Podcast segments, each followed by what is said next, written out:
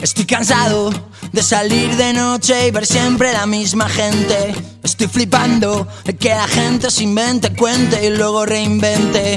Apotronado en el sofá de mi casa, vente, eso está caliente. Maestrados, vamos al mismo sitio, todos aunque luego ni. Alucinando de que me miren de arriba abajo como un delincuente. Intoxicado de que me pongan esa puta música indiferente. Quiero entrar en tu garito con zapatillas que no me miren mal a pasar. Estoy cansado de siempre lo mismo, la misma historia y quiero cambiar. Me da pena tanta tontería, quiero un poquito de normalidad. Pero a ver, mírame y dime tronco, no veo mi sitio y no puedo aparcar. Estoy muy harto que me digan si no estás en lista no puedes pasar. Solo entran cuatro, tenemos zona super mega guay y ni calaveras. Abarrotado, hay aforo limitado y ahora toca esperar. Y, y nos han multado y tu coche se ha llevado la grúa municipal. Quiero entrar en tu garito con zapatillas. Buenos días, buenas tardes o buenas noches, dependiendo del momento en que nos estéis escuchando. Y aquí en pleno mes de agosto volvemos con un nuevo programa del podcast del certamen de novela histórica. Un podcast en el que hoy concretamente nos van a acompañar dos de nuestras colaboradoras, porque ya sabéis que estamos con los especiales del verano y bueno, pues han ido pasando diferentes colaboradores. Quizá a los que menos hemos visto, porque están eh, de playeo, de vacaciones, son nuestra voz de la calle, Pedro Uceda y David Yagüe. Pero bueno, desde aquí le mandamos un saludo. ¿A quién tenemos hoy para nuestro programa? Pues tenemos ni más ni nada menos que a Yolanda Rocha, de que el sueño te alcance leyendo. ¿Qué tal, Yolanda? ¿Qué tal, Pablo? Pues un placer aquí. Ha vuelto el calor. Ya podía que haberse quedado fresquito. Es Habíamos tenido una semana Estábamos más tranquilos, menos sí, se dormía bien. Ay, Ha sido como un bien, espejismo, bien. ha sido un espejismo, no nos hemos dado cuenta casi. Bueno, y por otro lado tenemos a la historia en mis libros con nuestra querida Eva Martín. ¿Qué tal, Eva? ¿Cómo va la feria? ¿Que estás de feria? ya cómo se ríe. Bueno, pues, eh, pues muy bien. Ahí estamos disfrutándolas a tope la feria de Ciudad Real. Hay que decir que hoy, que hoy Eva está haciendo un gran esfuerzo porque ha dejado su vinito para venirse al programa y ahora, según termine el programa, se va con su vinito, ¿no, Eva? ¿Eh? Ya se ha acabado el baile del vermú y ahora miré a los tercie. Bueno, Ah, pues. todavía eh, estabais de Bermú. No, está bien sí. para saberlo. Bueno, pues eh, mirad, eh, justamente el, el otro día eh, nos dejaba, eh, no recuerdo en qué red social, pero nos dejaban, no sé si recordáis, un comentario eh, en el podcast preguntando si nosotros en qué formatos leíamos, ¿no? O qué formatos preferíamos a la hora de leer. Entonces me ha parecido interesante un poco recuperar esa, esa cuestión. Porque, bueno, porque yo creo que no lo hemos comentado nunca. Aquí está, ¿no? Eh, el comentario lo dejaba Betaterra23. Dice, es posible que hayáis hablado ya de ello, pero tengo curiosidad por saber las opiniones de los contertulios habituales sobre los diferentes formatos de lecturas y sus pros y contras. Libro en papel, tapa dura, tapa blanda, ebook, audiolibro, etcétera. Así que, mm, pues voy a aprovecharos hoy aquí, eh, Yolanda Eva, para que me comentéis qué, qué, qué opináis de los diferentes formatos o en qué formato leéis vosotros normalmente. Yo papel, fundamentalmente. Eh, tenía un, uno de estos de Amazon, ¿cómo se llama? Un, Un Kindle. Un librito electrónico, un Kindle, pero el Kindle falleció y, y yo la verdad es que nunca terminé de hacerme. A mí me gusta mucho el tacto del papel y el olor del papel y, y a veces en el transporte público es complicado, pero sigo quedándome con el... Abulta mucho, es verdad. Pesa. Y el audiolibro, el audiolibro solo lo he usado una vez, dos, dos veces, por escuchar, eh, bueno, unas eh, novelas que había hecho solo para audiolibro un escritor amigo de novela negra. Y, y no, y me pasa lo mismo, es que a mí no me gusta que me cuenten las cosas por la oreja, no, no me concentro. Hay gente que se concentra y la- yo no, no soy capaz porque me disperso y se me hace un poco largo, pero en mi caso, libro, me da igual tapa dura, tapa blanda, edición de bolsillo, me da lo mismo. Pero, Pero en papel, ¿no? Papel. Sí. ¿Y tú, Eva? Yo, pues el 90% es papel.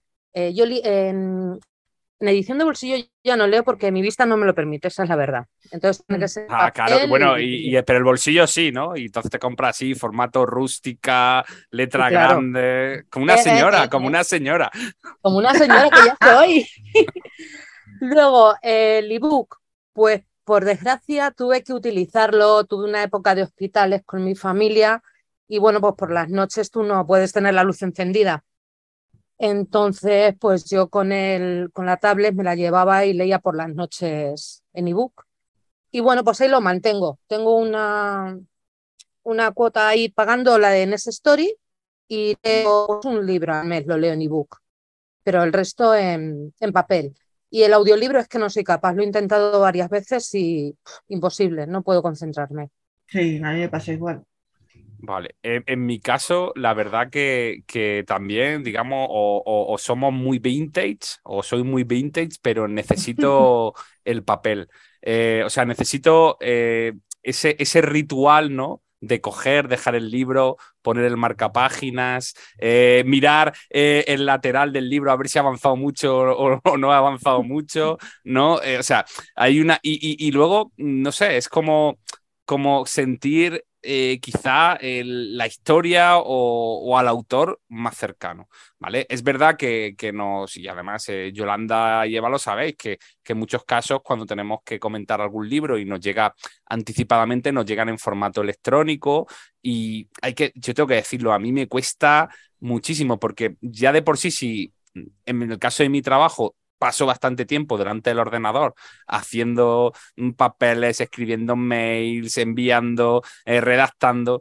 Si encima llegas a casa y te tienes que coger otra vez el ordenador, hablo de ordenador, hablo de tablet, y me tengo que poner otra vez delante de la pantalla, se me hace como muy cuesta arriba, ¿no? Es como, como si no hubiera desconectado, digamos, de, de- del trabajo y esa luz de la pantalla es como si siguiese ahí recordándome que... Entonces prefiero el libro porque realmente es como una pausa, ¿no? Porque aquí en el ordenador, yo cuando he leído algún libro en formato electrónico o en PDF que nos mandan, lo he leído en el ordenador, es que me están saliendo las notificaciones, me está saltando el Messenger, el, eh, un enano que pega un salto, el loro que, que chilla, el... O sea, y además cuando... Cuando no, os estoy contando aquí una historia muy larga, pero bueno, tenemos programa para eso del podcast. A eso es. Que además me da la sensación que en, en- que en mi casa, cuando me ven con un libro, me respetan ese momento. O sea, si me ven que estoy leyendo, es como que dicen, bueno, está leyendo, no le, no, no le decimos nada. Pero en el momento en que me ven con el ordenador es como que la veda está abierta, ¿no? De que puedes interrumpir, entrar, salir, preguntar. Así que somos, creo, en general, los que estamos aquí hoy vintage. Aunque creo que Pedro sí es más de formato electrónico. O sea, Pedro se mueve más, me parece a mí, en el formato electrónico. Pues que se pronuncie luego en comentarios. Claro ver, que le- se pronuncie. No Bueno, le, yo le- sí puedo decir, si me dejáis, eh, un punto positivo del ebook. La novela histórica tiene muchos términos que no conozco o que no conocemos porque no se utilizan ya, son palabras en desuso. Y es verdad que esa facilidad de mm, destacar esa palabra y que te salga eh, el diccionario, para mí es un mundo. Porque yo antes andaba con el libro y con el diccionario de espasa en la mesa. Y eh, porque soy persona, pues eso, que me gusta conocer todas las palabras, entonces para mí es un punto muy positivo el que tiene el ebook en ese aspecto. Hombre, la ligereza, es lo que yo te decía. Yo, eh, por mi trabajo, me muevo mucho en transporte público y es cierto que la ligereza que tiene un ebook no la tiene un libro. Pero aunque estuve mucho tiempo llevándolo, ya decidí que no. Que si me, me llevo libros más pequeñitos, pero prefiero libros. Y el Kindle me dio mucha pena porque es que murió en acto de servicio, además. Yo no sé si es que ya lo fundí, pero no he vuelto a comprarme ninguno. claro, Pero vamos, no, Pablo, que a mí no me respetan ni con la tablet ni con el libro en la mano, ¿eh? directamente. No, pero a, a ver, hay que decir eh, en, en- en- en- en positivo de esos formatos que aunque, por ejemplo, yo no los utilice, no los utilice muy a menudo, eh, evidentemente eh, te, ha- te- te facilita que no tengas problemas de espacio en tu casa, que yo creo que todos los que estamos aquí en el podcast los tenemos. O sea, eh, nos encantaría tener mm, absolutamente todos los libros, pero llega un momento en que creo que yo por lo menos eh, tengo que hacer entre sacas de vez en cuando porque, porque esto es el, desborde total, ¿no? O sea, hay, una vez al año por lo menos hay así como que suena un redoble de tambor, ¿no? En, los pasillos y, empiezan los, ajusticiamientos. Ajusticiamientos no porque me deshaga del libro, sino porque al final o, se lo doy a gente que, le interesa o, se, o pasan a ser, por ejemplo, parte de donativos a los que hacemos a los colegios, a los centros educativos, a eh, que colaboran con el certamen, ¿no? Ese, ese, es, un, es un camino, ¿no? Pero bueno, es como un momento así muy, muy trágico, ¿no? Y hay algunos que se van salvando de la pena,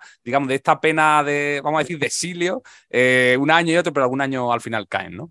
Y, luego también yo creo que el tema de, la sostenibilidad, que yo creo que es un tema importante y el tema de, pues eso, de que al final pues el no imprimir en papel, entiendo, es, un, es una manera pues de, malgastar menos recursos o de no gastar tantos recursos, eh, digo a nivel ecológico, a nivel medioambiental y bueno, pues eh, ahí está. Ahora, no sé si será con el precio que tiene la luz, se acabará siendo más, más económico tener al final un libro en papel que, un, que, tener la tablet. Sí, es verdad. Espérate que volvemos a la piedra tallada. Espérate.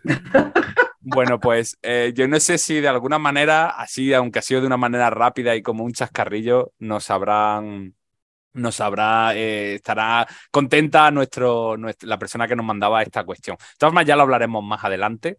Y ahí está esa famosa guerra, ¿no? De, o que eso se, comentaba hace un año. El, libro va a desaparecer porque el formato electrónico lo va a acabar eliminando. Hemos visto que, que, no ha sido así, ¿no? Que en eso los lectores somos muy. Queremos tener nuestros tesoros, ¿no? Nuestro, nuestro libro, ¿no? Que, con el que hemos compartido bastantes horas. Oye, otro tema importante. Estamos teniendo muy buena respuesta con respecto a los retos del verano. Hemos recibido fotos ahí y, sobre todo, Eva, esa foto dentro de tu ¿Eh? piscina, todo. ¿eh? ¡Qué buena! todo.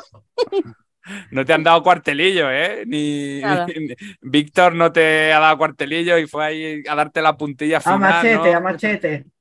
Sí, sí, sí, sí. Oye, pues eh, hay que decir que, hay fotos que están pendientes de publicar, que hemos recibido de, también de otras personas retadas, otros que se han sentido también eh, atraídos por nuestra convocatoria. Pero eh, yo creo que, tenemos que decir que este año la gente en las fotos está, se las está currando bastante, están siendo más originales, ¿no? ¿Cómo lo veis, Yolanda y Eva? Hay algunas muy chulas. Bueno, la de Nieves, como siempre, se ha salido.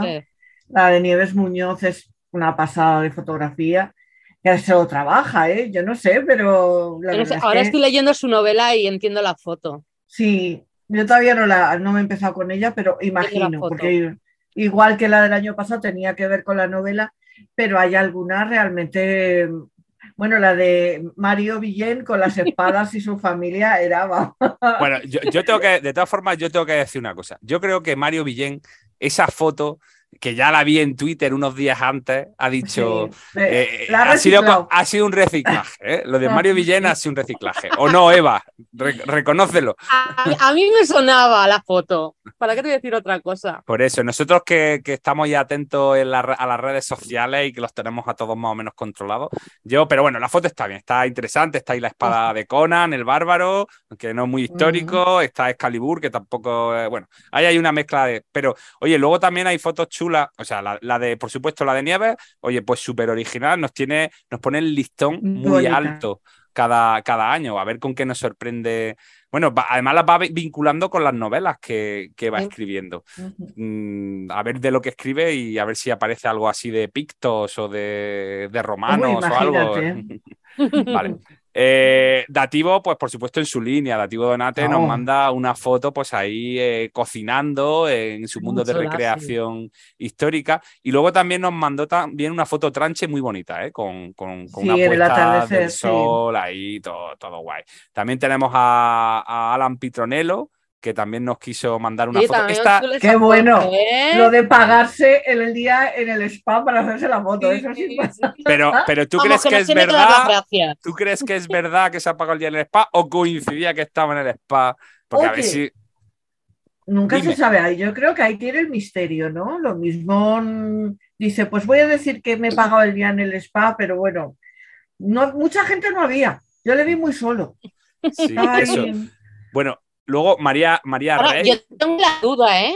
Yo cuando iba al no me dejaban pasar el móvil. ¿No? Ah, claro, Para, para no hacer robados, ¿no? Exacto. Ajá.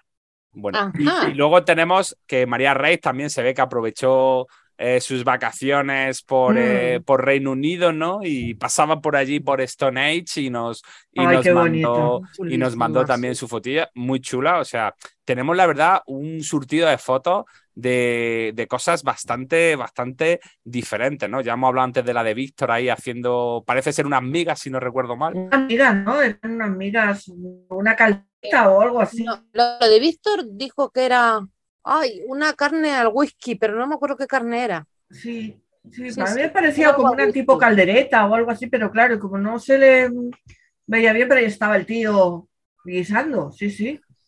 Y luego el The Best Moment, eh, aquí Eva con su piscina toy y con su espíritu del lince metida también en la piscina. Esas son... Hay como Michael Phelps.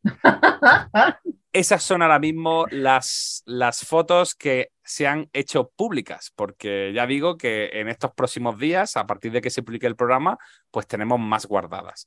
Tenemos más guardadas, de hecho ya el propio eh, Juan Francisco Ferrandi, que lo vamos a escuchar ahora eh, en la entrevista ¿no? del apartado Confesiones que tenemos con él, pues hay, hay que decir que nos ha pasado una foto muy chula que ya verán los oyentes y la gente que nos sigue.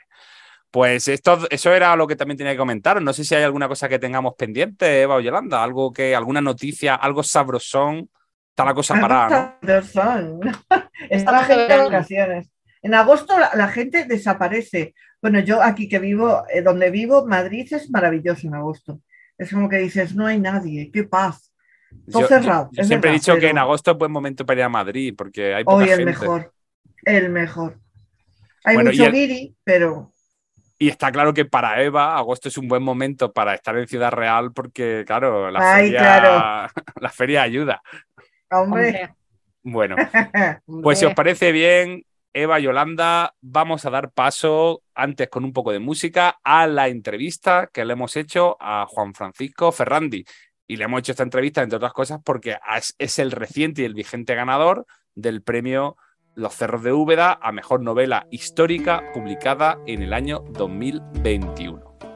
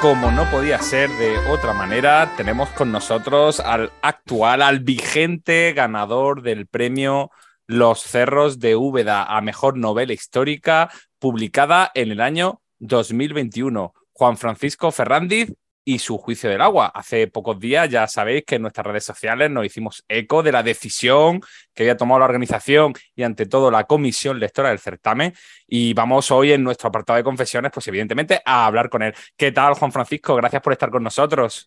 Hola, ¿qué tal? Encantado de estar aquí y de entrada ya confieso que estoy contentísimo y muy orgulloso de este premio. Mi primera confesión. Tu primera confesión, bueno, yo, yo, yo, ya has dicho que te sientes contentísimo, ¿no? Pero a mí me gustaría, eh, no sé, mm, preguntarte, por ejemplo, en el momento que conoces la noticia, que no sé si fue a través de redes sociales porque se te etiquetó desde la organización o porque alguien te lo rebotó o porque te lo encontraste directamente, o sea, ¿cómo fue el saber la noticia? ¿Cómo se produce ese momento y qué se siente en ese momento? Es así para, para, para, para buscar un poquito más el detalle. Los dos momentos fueron eh, totalmente inesperados. De hecho, el primero, el primer momento me refiero a cuando sale la novela como una de las finalistas yo estaba caminando y me lo pasó un compañero de la editorial, el de marketing, me mandó un mensaje diciendo, ¿has visto algún tuit? ¿Has visto algo en redes? Yo digo, pues no, no, de qué así, todo ahí después de haber hecho 12 kilómetros caminando.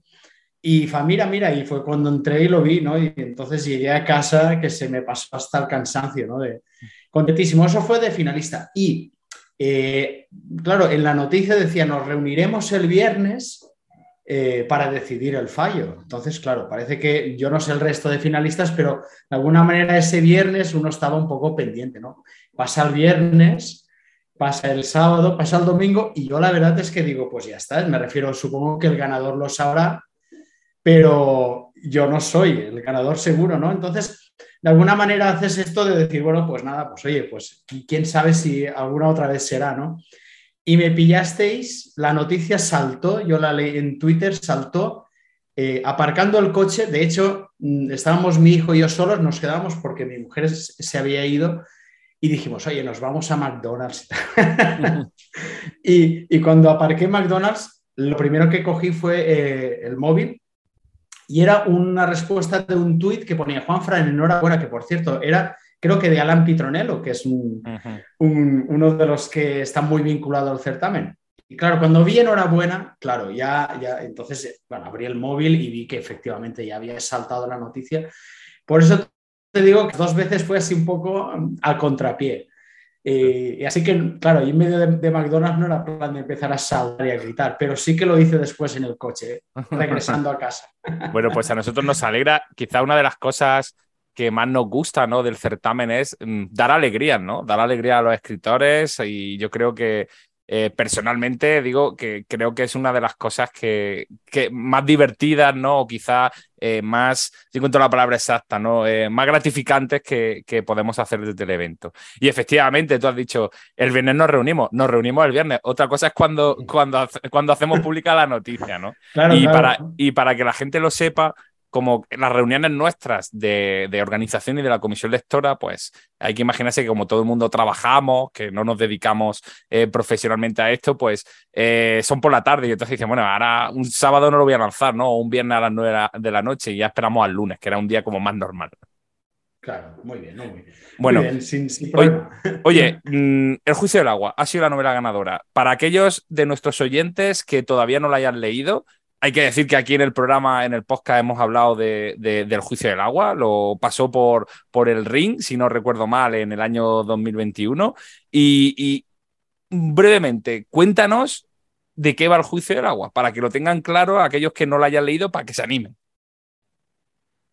Bueno, yo lo primero que diré es de lo que no va, porque recuerdo que en el ring me hizo mucha gracia porque comentasteis, claro, alguno de vosotros dijo, yo al ver el título, cuando salió la novela, dije, siendo el autor valenciano será del Tribunal de las Aguas, ¿no? que es una institución jurídica histórica ¿no? de las acequias y tal, no es del, Tribunal de las Aguas. Es una novela ambientada en la Edad Media que nos habla de cómo eh, pasamos a tener una justicia basada en rituales, me refiero a ordalías, pruebas de Dios, juicios de Dios, a una justicia basada en pruebas, que es la que tenemos ahora, es decir, que un juez se siente, analiza las pruebas y nos dé o nos quita la razón en base a los hechos. Ese proceso que hoy nos parece tan natural costó mucho y realmente fue una aventura a nivel de la humanidad y a nivel de, la civilización épica. Y yo quería contarla, ¿no? Y, el juicio del agua va de ese proceso, de ese cambio y de los protagonistas, ¿no? De cómo un derecho antiguo olvidado, que era el derecho romano, que era el que se basaba en pruebas, había quedado totalmente ignorado y en la Edad Media, pues oye, a ver quién tiene la razón, pues hacemos un duelo o metemos dos niños en el agua a ver quién se hunde, o quemamos unos cirios a ver cuál se quema antes, era así la justicia. ¿no? ¿Cómo se pasó? Pues eso es el juicio del agua, contar esa historia que a mí me parecía épica y creo que a los lectores, a medida que la han ido descubriendo, van percibiendo que, que ha habido un gran éxito de la humanidad detrás de esa historia que estaba totalmente olvidada y valía la pena contarla también. Bueno, pues ahí está ese resumen. No tenéis que dejar pasar, leer la novela, estáis a tiempos, oyentes. Y decía, porque Juan Francisco tiene una web dedicado a sus temas literarios, ¿correcto, Juan Fran? Así es, así es. Bueno, pues dice, decía en su web, Juan Francisco, al, hilo de la publicación de, de la novela del juicio del agua. Dice, tengo la misma ilusión que la primera vez, pero creo que llega al público en un momento especial. Ahora, las historias, además de entretener, pueden evadirnos por un tiempo de las negras sombras que han infestado la realidad. Esto se escribía en el año 2021 con la pandemia, si no me equivoco, ¿no?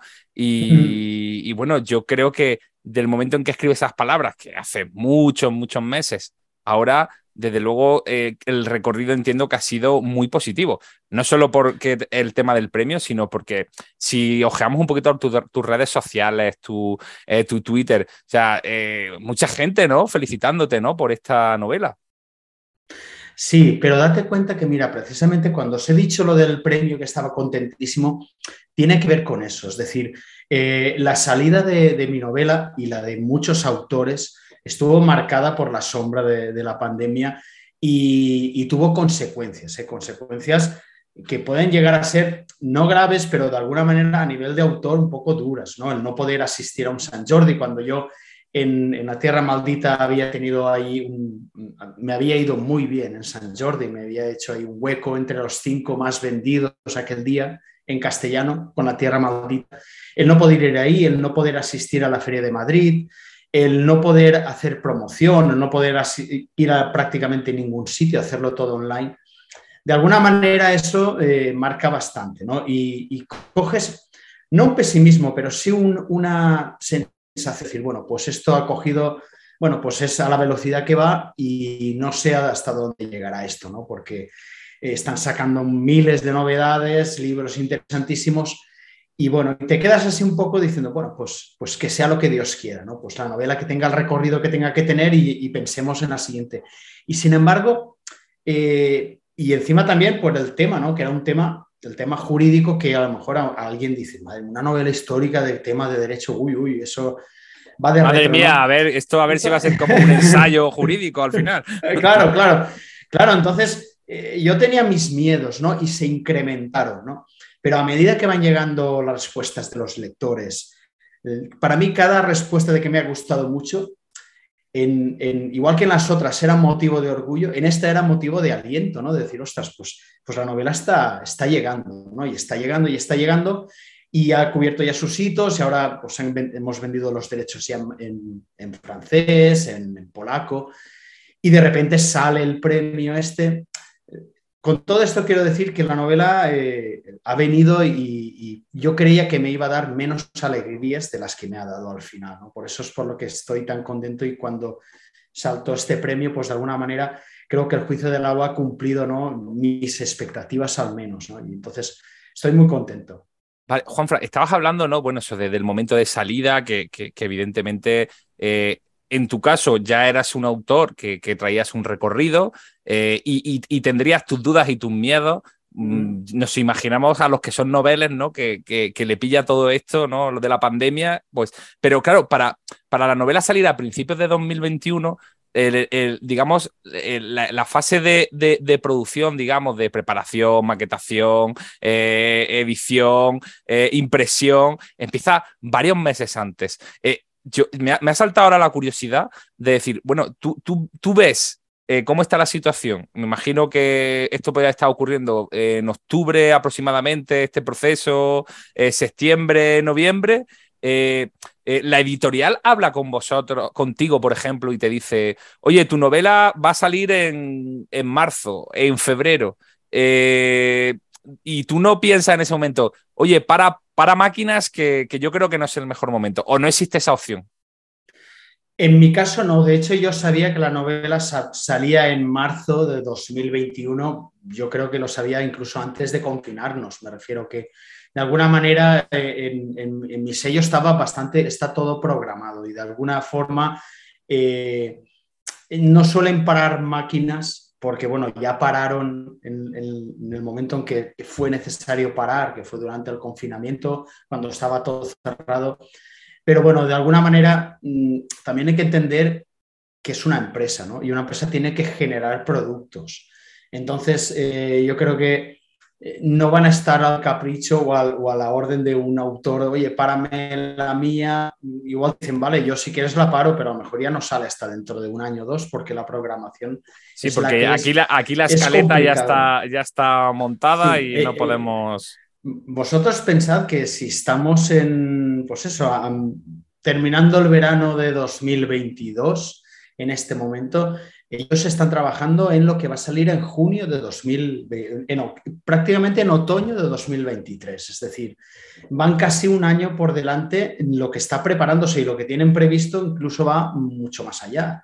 Entonces, bueno, pues eh, ellos se trabaja así a muy largo plazo y, es difícil, ¿no? Es difícil. Yo, yo de hecho, algunas correcciones las estuve haciendo en, en la pandemia y, me emocionó mucho ver cómo lo que yo estaba contando salía al paso para ayudarnos. Te cuento una pequeña anécdota. En, el momento de la pandemia, sabéis que muchos comercios tuvieron que cerrar y se vieron ahogadísimos por los contratos de alquiler, ¿no? Entonces, eh, bueno, pues no sabía nada de qué hacer, la gente se arruinaba. De hecho, yo, mi hija estaba estudiando y también tuvimos, ese contrato estaba ahí, no se iba a usar porque los, los chavales no podían irse a esos pisos estudiar, estaban todos encerrados en casa.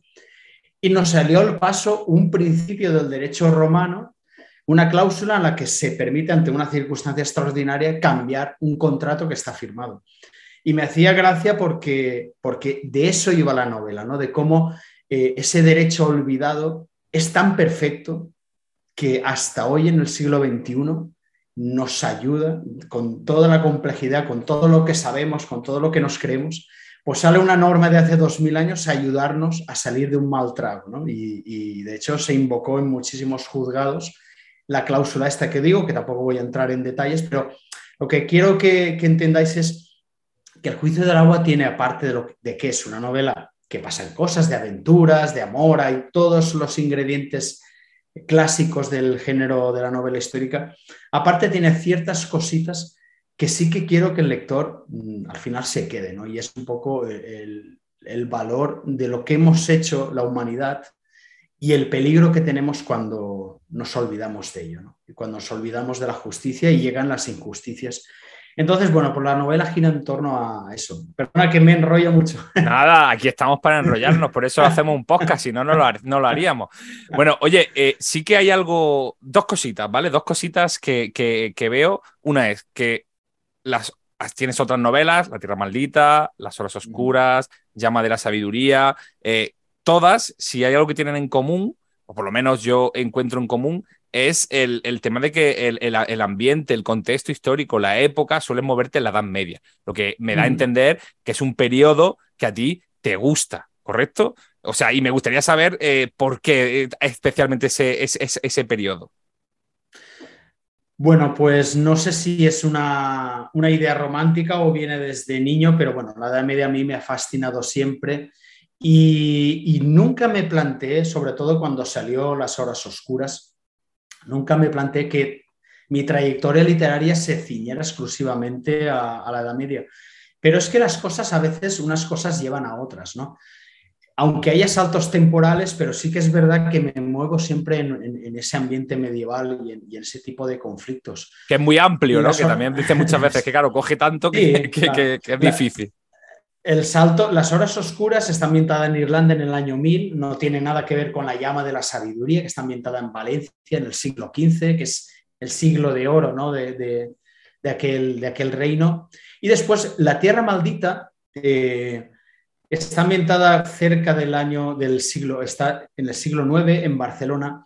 Y ahí sí que yo quería dar un, quería hacer otra cosa, pero el juicio del agua surge precisamente de la tierra maldita y surge porque mm, yo percibo cuando, al final, cuando te estás documentando, los libros, los textos, los, estudios abarca mucho tiempo, ¿no? Entonces, de repente te das cuenta que el que era un héroe en el siglo IX, es decir, mi, el Isenbart del siglo IX, eh, que era un héroe para aquella gente que los defendía, tal.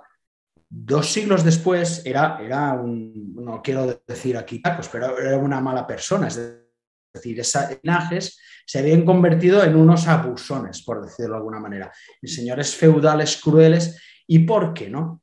Entonces, cuando empiezas a, buscar ese por qué, empiezas a entrar en, cómo se administraba la justicia, cómo se abusaba de la gente débil, cómo la gente débil tenía asumido que ese abuso era voluntad de Dios y por tanto era indiscutible, ¿no? Y, y aquello era una burbuja y estaba encerrado.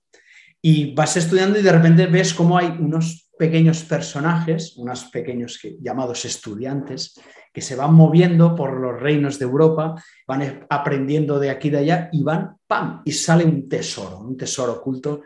Entonces, a todo esto lo que quiero decir es que la Edad Media me tiene atrapado, aunque a lo mejor quiera escaparme por lo que sea, por lo que leo, por lo que de una novela me lleva a otra, aún sigo atrapado en la Edad Media, así que no, sé si podré escapar. Esto, esto, esto quiere decir que es lo que estás trabajando, porque entendemos que estarás trabajando en tu próxima novela, ¿no? Vamos a decir que no lo sé, ¿eh? todo esto es elucubrar. Eh, Juan Francisco, mm. es, entiendo que dos añitos entre novela y novela, ¿no? 2023 es un año para que, para que vuelvas al ataque.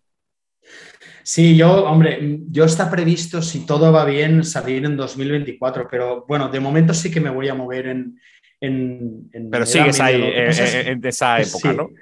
Sí, sí, más o menos, no, no el mismo siglo concreto, pero sí que de momento me estoy moviendo en, en esa parte de la historia que sigue siendo fascinante y que creo yo que aún puede aportar mucho a los lectores. ¿no?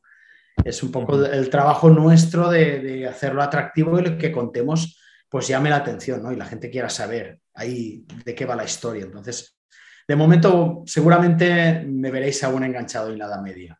Muy bien, entonces estaremos atentos, pero fíjate que también en común, aparte de la Edad Media en todas estas novelas, está la editorial con la que lleva ya mucho tiempo, que es la editorial Grijalvo. Yo me da la sensación, Juan Francisco, eh, por, porque evidentemente nosotros tenemos al final contacto con las editoriales y hablamos con, pues eso, con, con esas personas ¿no? que están en el apartado técnico, que, que se, intuye mucho cariño por ambas partes, tanto por tu parte como por la de la editorial. O sea, que, intuimos que hay muy buena relación, que hay muy buen rollo ¿no? con Grijalvo y que, y que vas con ellos, que, estás cómodo y, y, que vas a seguir con ellos. Por lo menos es lo que, la sensación que tenemos.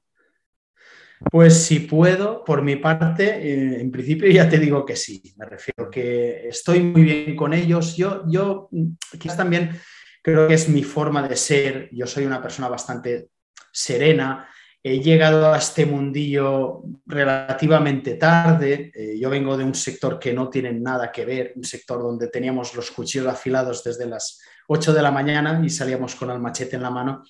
Entonces, aunque lógicamente el mundo... Hablamos del sector jurídico. Exacto. Además del, lado más oscuro, ¿no? del mundo de la banca, del mundo de los concursos de acreedores, de, todo ese mundo. ¿no?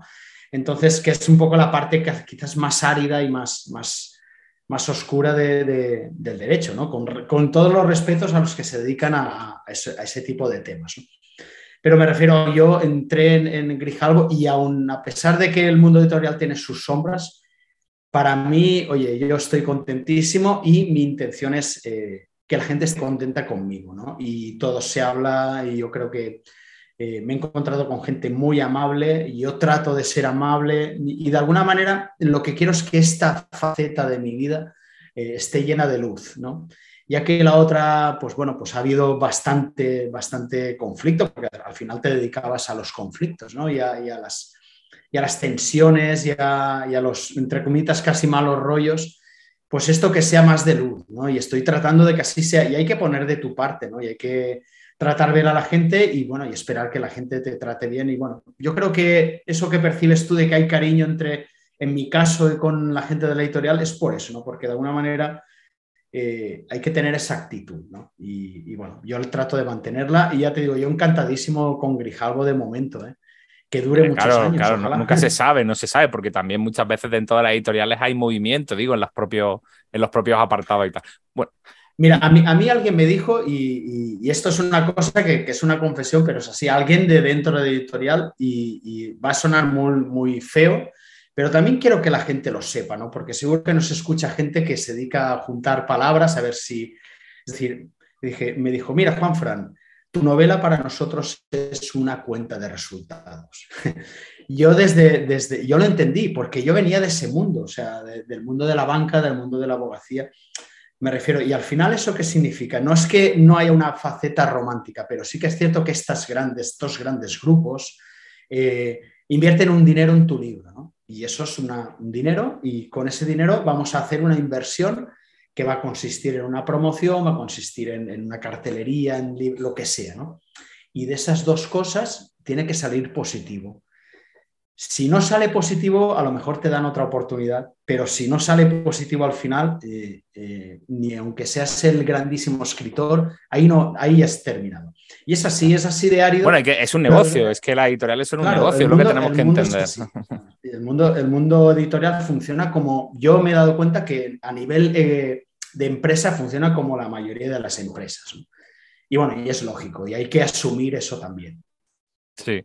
Bueno, oye, yo tenía curiosidad porque llevamos así muchos programas eh, entrevistando autores y hay una pregunta que, que, tengo aquí siempre más o menos apuntada, pero que nunca la hago y hoy digo, mira, pues yo creo que Juan Francisco igual es de los que tiene una disciplina de escritura. Me explico. O sea, tú, tú tienes como muchos escritores a veces nos han contado, eh, alguna especie de disciplina, decir, no, yo escribo todos los días desde las 6 de la mañana hasta las 8 y luego voy a trabajar, o, tengo mis rituales a la hora de escribir. ¿Existe algo de eso? ¿O como te pille y donde te pille, si te viene la inspiración, si no te viene?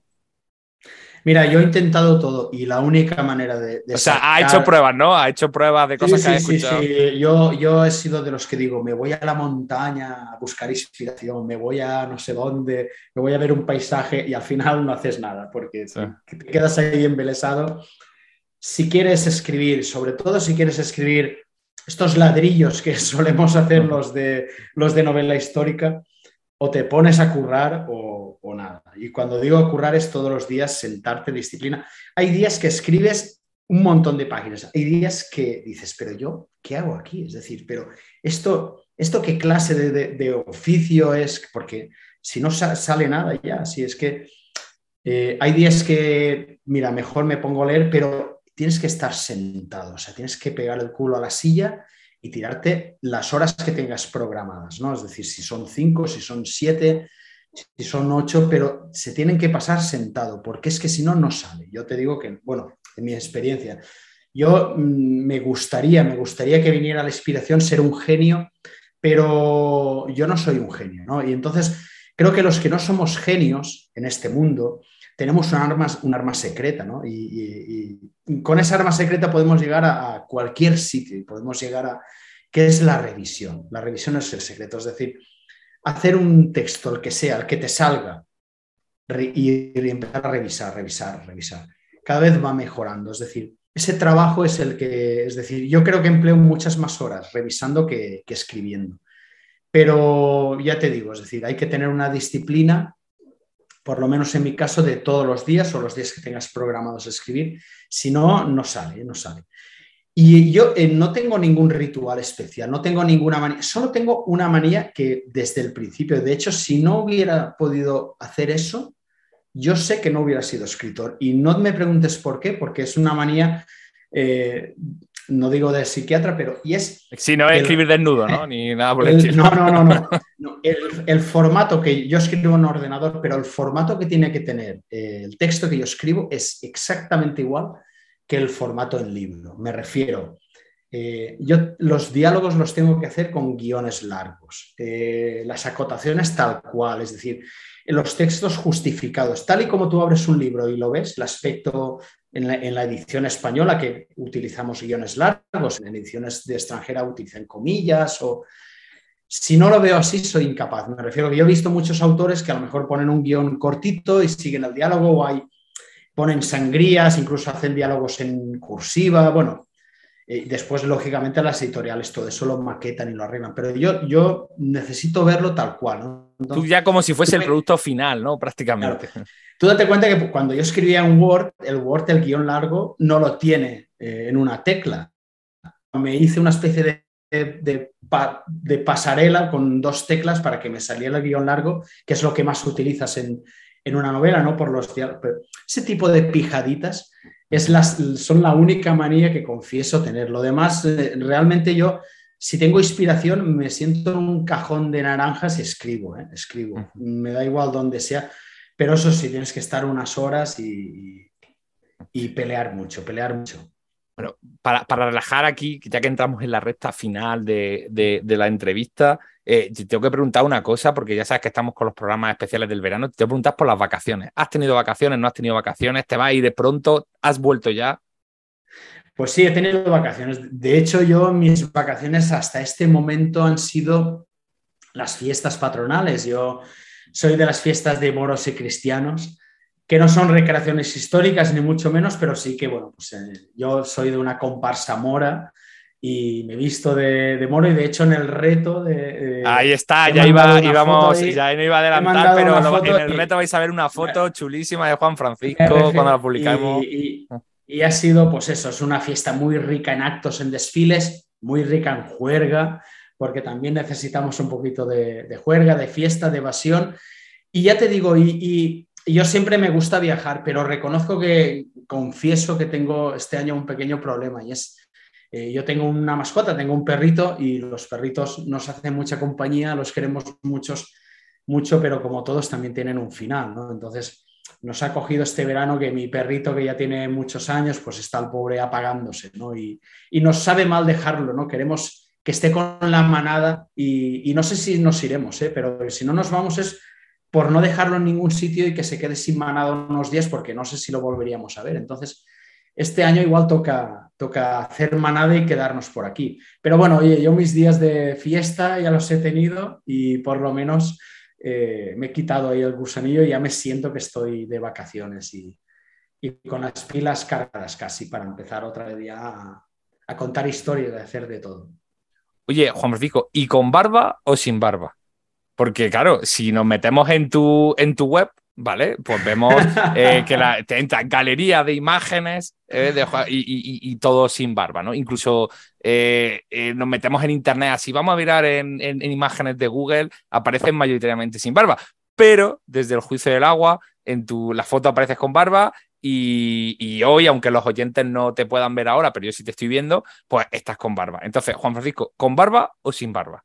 ¿O qué te ha llevado pues, ese, a ese pues cambio de look? Bueno, pues mira, eh, en un momento dado, de hecho fue un poquito antes de finarnos, me dejé barba por probar y sabes qué pasa, que los que no tenemos así mucha personalidad de tal, nos dejamos guiar por esposas, por hijas y sobre todo por hijas, ¿no? Y lo que diga mi hija, entonces, mientras mi hija me diga que estoy bien con barba, la seguiré llevando. El día que me diga fuera barba, me la quitaré. Es decir, que no tengo problemas, lo que me digan ya está.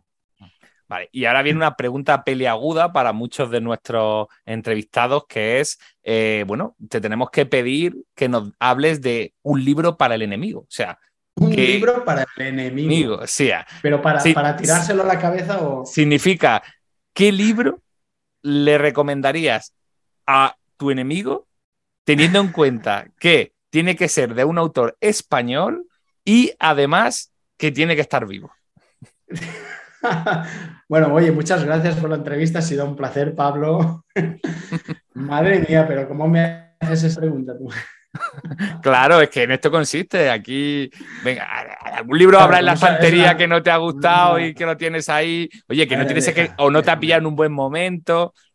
Mira, pues, a ver, mira, hay uno así a, bote pronto me viene de un autor que me gusta mucho, que es Alberto Vázquez Figueroa. Pero hubo uno que es El Señor de, los, de las Tinieblas que era así, que es un, de un murciélago que encuentra un remedio contra el cáncer. Bueno, tampoco quiero hacer muy spoiler. Salió hace ya bastante tiempo. Yo me lo leí, pues en, bueno, salió creo que en 2001, 2003 o por ahí. Yo me lo leí un poco más adelante. Pero después de haberme leído bastantes de él, por supuesto Tuareg, tal, mm, fue de los que me dejó bastante frío. Eh, parecía no sé, la típica novela un poco de decir, bueno, pues tengo que cumplirse, me vence el plazo para entregar la novela. Me, toca, me toca publicar, ¿no? tengo, tengo, esta media idea, yo con todo mi respeto, y ya te digo que a mí Alberto Vázquez me gusta muchísimo y tengo entre, hay novelas de él que están entre mis favoritas. Pero es como todo, es decir, una persona que escribe 100 novelas, pues no todas pueden ser. De hecho, él lo reconoce a veces en entrevistas, ¿no? Y, esta creo que le flojeó, ¿no? A lo mejor hay lectores que piensen lo contrario, pero bueno, me has pedido una opinión. Sí, hombre, pues, claro, pues opiniones, opiniones mil, momentos mil y circunstancias mil. Bueno, pues eh, Juan Francisco, mm, tenemos que darte las gracias por este ratito que nos has dedicado. Tenemos que decir, y que ya se imaginarán los oyentes, eh, que estarás con nosotros en la próxima edición del certamen de novela histórica Ciudad de Úbeda para recoger el premio y para que hablemos ya sí en persona sobre el juicio del agua. Así que muchas gracias por esa gran novela que nos has dejado y también por estar aquí en este ratito y someterte a estas preguntas tan incómodas como ha sido la última. No, bueno, salvo la última, la verdad ha sido un placer y, encantadísimo de haber estado con vosotros y muy ilusionado de poder ir a Úbeda y estar ahí con todos los compañeros escritores, con toda la gente del mundo editorial y sobre todo con los lectores, ¿no? que es al fin y al cabo el motivo por el que vamos juntando letras y palabras y vamos contando historias. Pues nos despedimos y nosotros seguimos con el programa.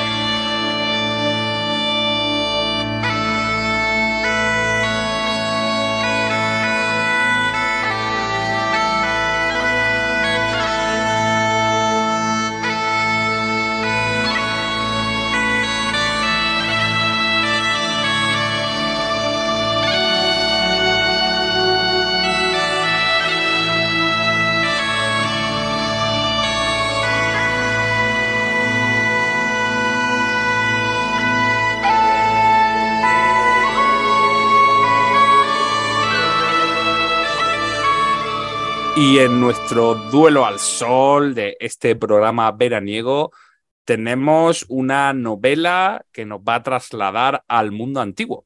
En esta ocasión hemos, hemos decidido, decidimos eh, Eva y yo leer la novela El espíritu del lince de Javier Pellicer y que está publicado por la editorial Edasa. Yolanda también nos va a acompañar en, este comentario de la novela, porque aunque no ha leído El espíritu del lince, pero sí que ha leído varias de las obras que ha publicado eh, Pellicer a lo largo de estos últimos años. Esto quiere decir que lo mismo participa que lo mismo no, pero bueno, que, conocimientos sobre el autor conocimientos sobre el autor tiene. La, todas las siguientes, las tres siguientes las he leído. Vale. Me han pedido que sea yo quien introduzca la novela. La novela eh, nos habla de Icor Vélez. Yo no sé si dice así o Icor Vélez, que es, eh, bueno, vamos a decir que es un, es un guerrero íbero y concretamente toda la historia va a girar alrededor de la vida de este guerrero íbero. ¿En qué contexto se sitúa eh, eh, la historia? Pues ni más ni menos que justamente en los años previos a que empezase lo que se conoce como la Segunda Guerra Púnica, ese famoso conflicto entre Cartago y Roma, entre los conocidos Escipión y Aníbal. Eh, vamos a ver a través de Icor Vélez, ¿no? Cómo él que se encuentra en. Ahora, ¿cómo se llamaba el territorio al que él pertenecía? Que no me acuerdo ahora mismo, Eva. Era. A ver, a ver, a ver. Eran, eh, tenían de vecino, me parece, a los oretanos, a los bastetanos, pero Edetania me parece que era, ¿no? Edetania. Edetania. Bueno, pues es un edetano, una de estas muchas, digamos, fragmentaciones eh, territoriales que, que, tenían los, los íberos. Y bueno, pues lo que vamos a ver es cuál es la situación y cómo se enfrentan los íberos a esos conflictos que se están produciendo en el Mediterráneo. ¿Qué va a pasar? Pues que nuestro protagonista, entre otras cosas, eh, desde el principio de la novela conoce y convive con una familia cartaginesa, ¿no? Una familia cartaginesa, eh, amigo de sus padres y bueno, que tienen dos hijos, una hija y un hijo, con los que al final va a hacer una relación muy, muy estrecha y que, va y que van a ser uno de los elementos importantes a lo largo del desarrollo de la novela. Y Corbeles, además, eh, ha nacido eh, como marcado por los dioses, porque el día que nace, pues se produce como una especie, entiendo, ¿no, Eva? De, lluvia de, estrellas. Y bueno, pues justamente como, como el niño Jesús en el portal de Belén, pues aparece allí una, una sacerdotisa íbera que le, había quedado las estrellas, sí. Efectivamente, ¿no? Por eso digo que, es muy de Reyes Magos, diciendo que, bueno, pues que este niño, pues que ha nacido con un sino estupendo, ¿no? Y que va a hacer grandes cosas. Pero como la sacerdotisa no está contenta y no lo tiene claro porque dice, pues lo dejan solo en el bosque toda la noche, con la suerte de que a la mañana siguiente, pues hay un lince que, está como cuidando del niño, ¿no? Entonces, bueno, pues ahí, con ese sino, eh, vamos a ver que la familia de este, de nuestro protagonista lo va a educar y lo va a entrenar y lo va a preparar para ese gran destino al que va a tener que enfrentarse, ¿no? A, ese, a, esa, a esas peripecias. Y bueno, y vamos a ver cómo el personaje va creciendo y vamos a ver cómo pues, se va viviendo todos estos prolegómenos de la Segunda Guerra Púnica hasta llegar, que es donde acaba la novela, aproximadamente, digamos, el momento culmen, con la toma de Sagunto por parte de los cartagineses. Esto, Eva, no sé si te parece un buen resumen o un mal resumen. Perfecto. Vale. Las ocho de maravilla. Bueno, Eva, entonces, ya que he hecho yo el resumen, ¿qué te ha parecido la novela? Bueno, pues eh, yo había leído las otras dos novelas de, de, Javier y me faltaba esta. Y esta novela a mí me frenaba porque juraría que había visto en algún sitio que era juvenil. Bueno, no sé si es juvenil. El caso es que yo la he disfrutado muchísimo. Eh, la nueva reedición de Das ha sido un acierto y, me ha gustado un montón. Eh, me han presentado, pues eso, a un Icor como tú dices, que parece el niño Jesús, ¿no? Un elegido. Y vamos a ir creciendo con él ahí en plan que sea el que dirija a su pueblo, el que saque a su pueblo de todo, el que se enfrenta a Cartago. Y bueno, pues luego veremos que a lo mejor no era ese el sino. Pero en fin, el caso es que eh, a mí esta novela mm, esa lucha que tiene Icórbeles por conseguir la unión de todos los pueblos que, poblaban Iberia, eh, viene a ser la misma historia que, que hubo diez siglos después, que nos invaden porque no hay unión en esta tierra. Entonces me, me, ha llamado mucho la atención eso.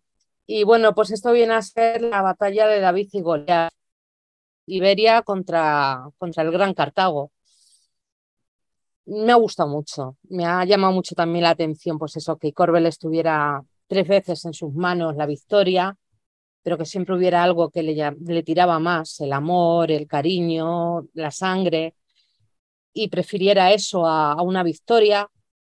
Me ha gustado mucho, es una novela mm, muy entretenida, muy ágil. No sé qué más decirte. Bueno, pues si quieres. Persona y, nos hace sentir, ver con los ojos de Corbeles todo lo que sucede en la novela.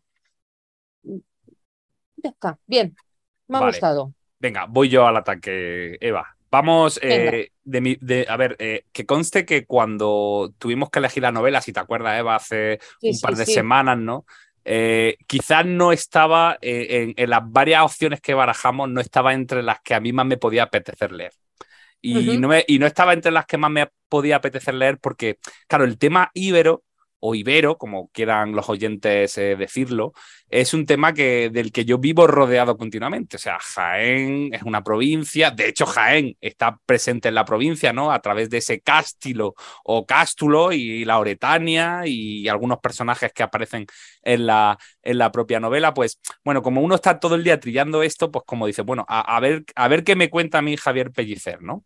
Entonces, la, afronté, mi, entrada a la novela fue, digamos, eh, pues bueno, un poco escéptico, ¿no? Escéptico no en el mal sentido, sino diciendo, bueno, a, ver si consigue engancharme. Bueno, pues yo tengo que decir que, que, la novela, o sea, eh, mi valoración sería positiva. Positiva porque efectivamente es una novela ágil, como ha dicho Eva.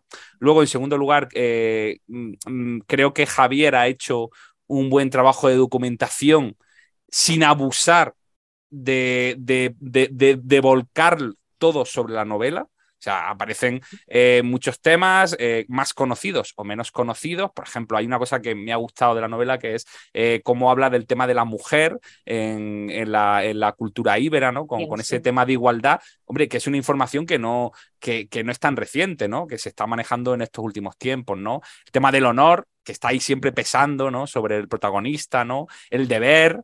¿No? El tema de las devotio, que me lo hace muy bien porque me lo separa eh, ya de la parte celtíbera, ¿no? De la parte íbera, que muchas veces no lo traen aquí a, también a la parte sur. Eh, la cultura, eh, cómo estaba dividido, incluso en algunos momentos te da, te da pinceladas de cómo eran las ciudades o cómo eran las casas. O sea, creo, creo que está bien sin que se produzca un abuso de la información, que ya sabéis que es una cosa que a mí me parece a veces que, que, que, que mm, se abusa ¿no? dentro de la novela histórica. De hecho, él al final de la novela hace una nota histórica donde, bueno, pues aclara algunos temas, que ha utilizado nombres eh, para, bueno, pues ha utilizado nombres o cosas que sí que son realidad, pues para configurar la obra. Y creo que está muy bien al final también el que meta ese glosario donde, pues eso, te pone las localizaciones, porque es verdad, no sé si a ti te ha pasado, Eva, que leyendo, yo no sabía que estaba ese glosario al final, no sé por qué, no sé si lo avisaba al principio o no, pero no lo sabía. Así que varios momentos he utilizado eh, internet para decir, ¿qué ciudad es esta?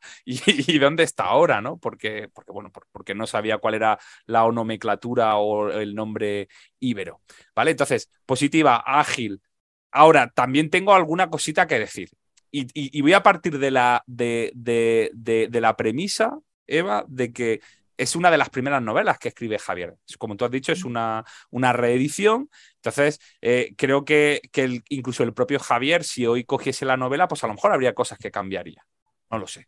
Pienso que a lo mejor habría alguna cosa. Entonces, eh, vamos a ver si, si, coincides conmigo o no, Eva.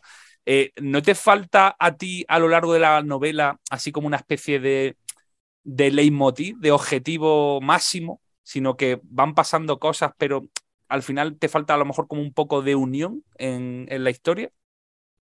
Me explico.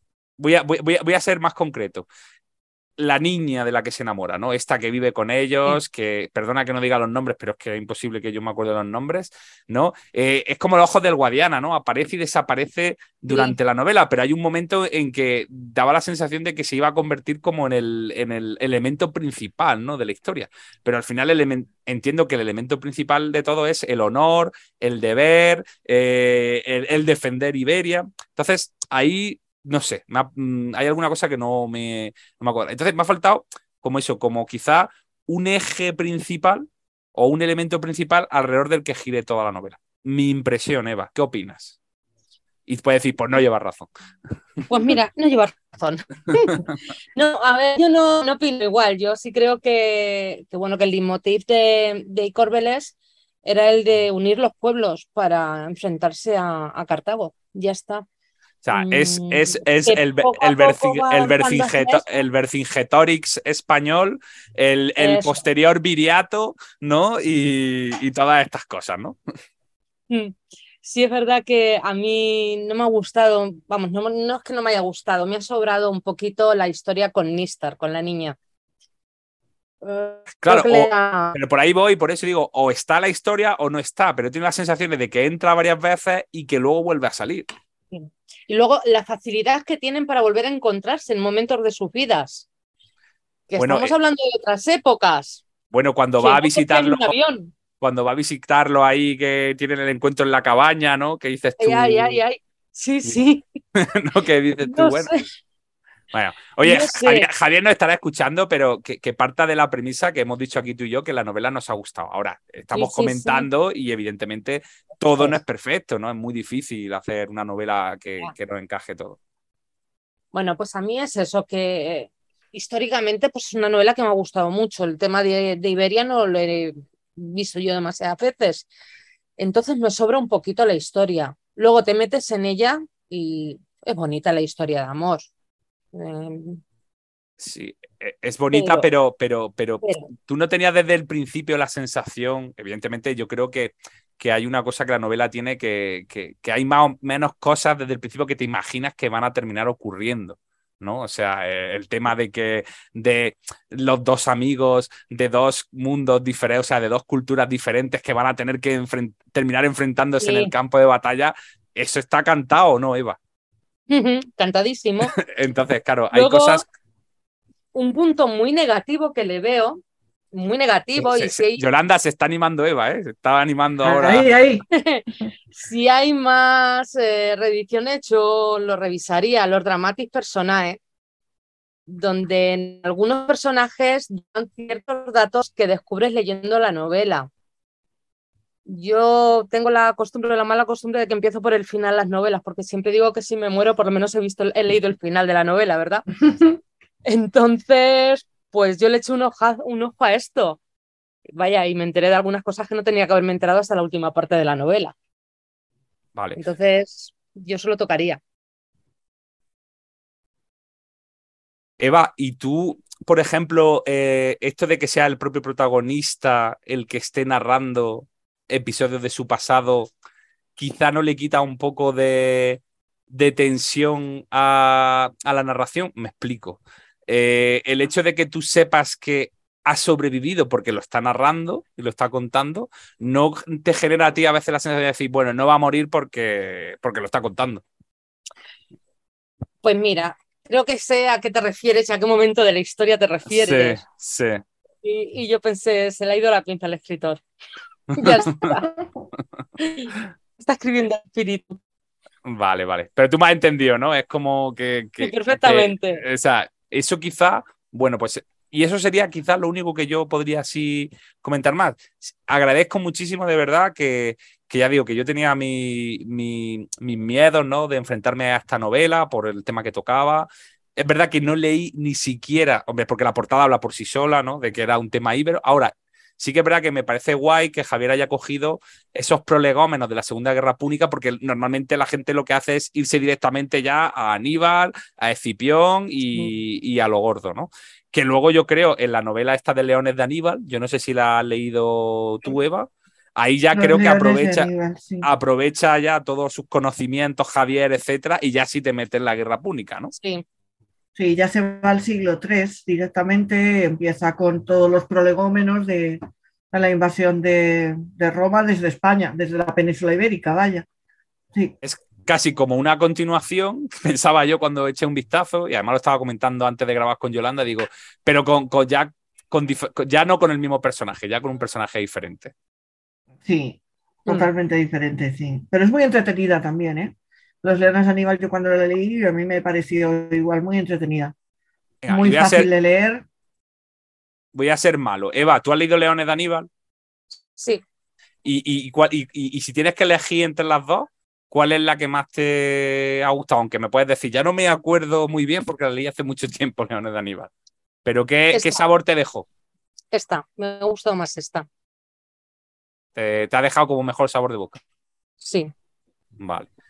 Eh, Leon- o sea, esta, la de Aníbal, me, me gustó bastante, pero es más ardua, más, más seca, más sobria. Más dura, Sí, a lo mejor en la lectura. Sí, sí, sí. sí. Un estilo más canónico, a lo mejor, si quieres, Sí. ¿no?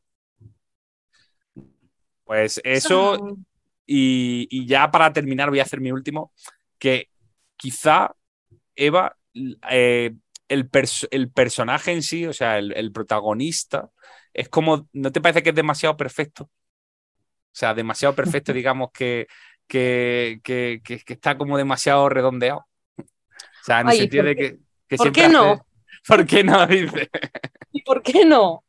No sé, digo, porque siempre al final acaba es bueno, acaba haciendo el bien, es guapo, es apuesto, Es- se enamoran, de, se, enamoran, se enamoran de él, ¿vale? Incluso cuando, cuando es ese momento de duda de cuando le pide el amigo, no quiero por si alguien lo lee, pero eso, ah, tienes que hacer esto.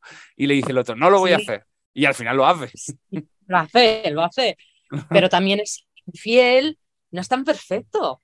Bueno, Es bueno, pero estaba Pablo, cantado porque ficción- Pero, pero, todos los, pero todos los lectores estamos con la relación de la, de, de la, de la infidelidad, porque ella la, la queremos más a ella que, que a la que llega después, porque lo otro es un matrimonio de conveniencia. Ajá.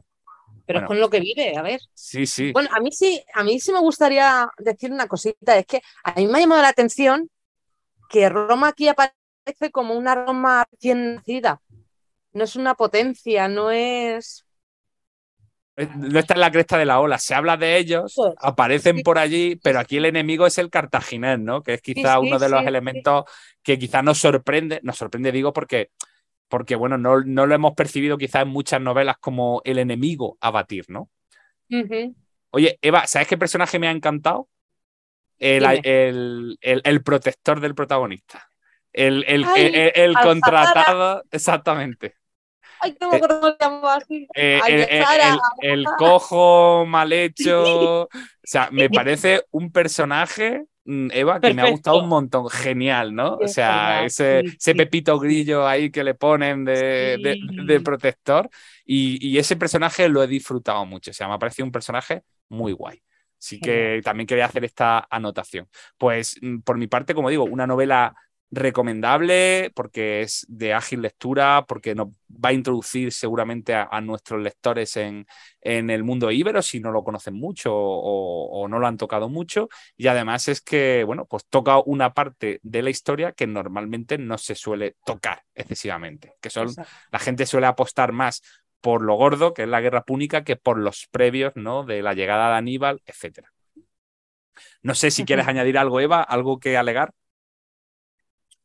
Pues nada, que yo creo que es una novela que, que ha envejecido bien, que tiene una segunda vida ahora y, y se la merece. Está bien, está bien esto de que se reediten, ¿no? De que se relancen después de muchos años, ¿no? No es algo que, que se suele hacer, a ver, se suele hacer con, y digo con escritores muy conocidos, ¿no? Que como una necesidad de, de relanzar las novelas o lo que sea, pero, pero está también que con gente más, más joven, a lo mejor no tan conocida, como de mi punto de vista puede ser, es mi punto de vista y me puedo equivocar, que es como es Javier Pellicer, pues eso, que se haya decidido, pues que ha cumplido X años esta novela y que Das haya decidido, oye, pues la, pues la voy a relanzar, le voy a poner una portada nueva y, le voy a dar una segunda vida. Fantástico. Además, eh, Javier Pellicer en su web, estoy buscándolo en estos momentos, eh, cuando habla de esta novela, eh, esto lo escribió en el 2014. Y eh, dice, a ver si lo encuentro, perdonadme. ¿Qué dice don Javier Pellicer? Oye, que pues, yo, yo, a Javier lo veo en las fotos y lo veo muy joven. O sea, lo veo joven. Y, no sé qué edad tendrá Javier. ¿Qué edad tiene Javier? ¿Alguien lo sabe? Y si no, que pues Javier, si no escucha 43. que. 40 y algo tiene Javier. 43 creo que son. Pero, pero, pero tiene la carilla así como más infantil, sí, sí, ¿no? Sí. Tiene una cara de críos y unos ojos azules así muy, muy intensos, sí. Bueno, ¿qué dice don Javier en su... una foto de verano. Sí, eso, Javi, tienes que mandarle una foto de, verano del reto. Bueno, ¿y qué, y, qué dice la página de don Javier? A ver, pues dice, Jolines, no lo encuentro. Dice algo así como en el 2014 que todos, a ver, que después de dos o tres meses considera que una novela está muerta, pero que él, esta novela creo que la publicó en el 2012, pero que él en el 2014 todavía seguía vendiendo algún ejemplar. Pues nada, que esto es una segunda vida muy bonita que va a tener el espíritu del lince. Pues nada, con ese espíritu del lince que acompaña a nuestro protagonista, vamos a cerrar eh, esta, este duelo al sol y no sé si Yolanda quiere alegar algo también, la pobre que ha estado allí, pero que no, no ha acabado no, de no, escuchando, escuchando, sí, porque ya digo que es la única novela que no he leído de Javier. Yo a Javier le conocí en la siguiente novela, en Legados, que no tiene nada que ver con esta, que es una novela de fantasía basada en un juego de rol, que yo creo que es de las tuyas, Pablo, en un juego de rol que creo que se llama Aventuras en la Marca del Este, que es un juego de rol español. Pero eso es conocido, eso es un clásico. Pues basó en la novela de legados en este juego y en el mundillo del rol, la verdad es que es una novela que tuvo bastante éxito. Y luego ya me enganché con, con Los Leones de Aníbal, que fue la siguiente que sacó, y la última Lerna, que es del 2021, que Lerna es sobre el mito fundacional de Irlanda por los cretenses. Pero está basado en la, en la mitología. Es muy entretenida, está, muy, está bien. muy bien también. Lo que pasa es que quizás no es tanto novela histórica, sino pura mitología, ¿no? Basándose en, ciertos escritos, pero es muy entretenida, muy bonita de leer. Bueno, pues con, este repaso por la bibliografía de Javier Pellicer, vamos a despedir el duelo al sol, vamos a poner un poco de música, porque ahora volvemos con una nueva entrevista del apartado Confesiones con Neus Arqués. Así que muy atentos y sobre todo tú, Yolanda, porque te va a interesar mucho.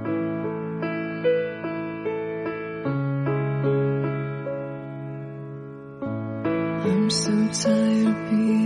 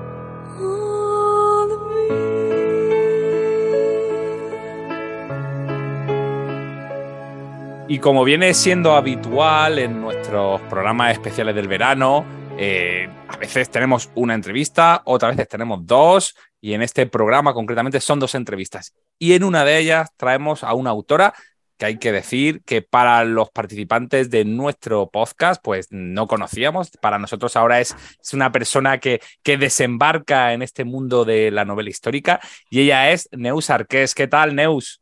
Hola, ¿cómo estás?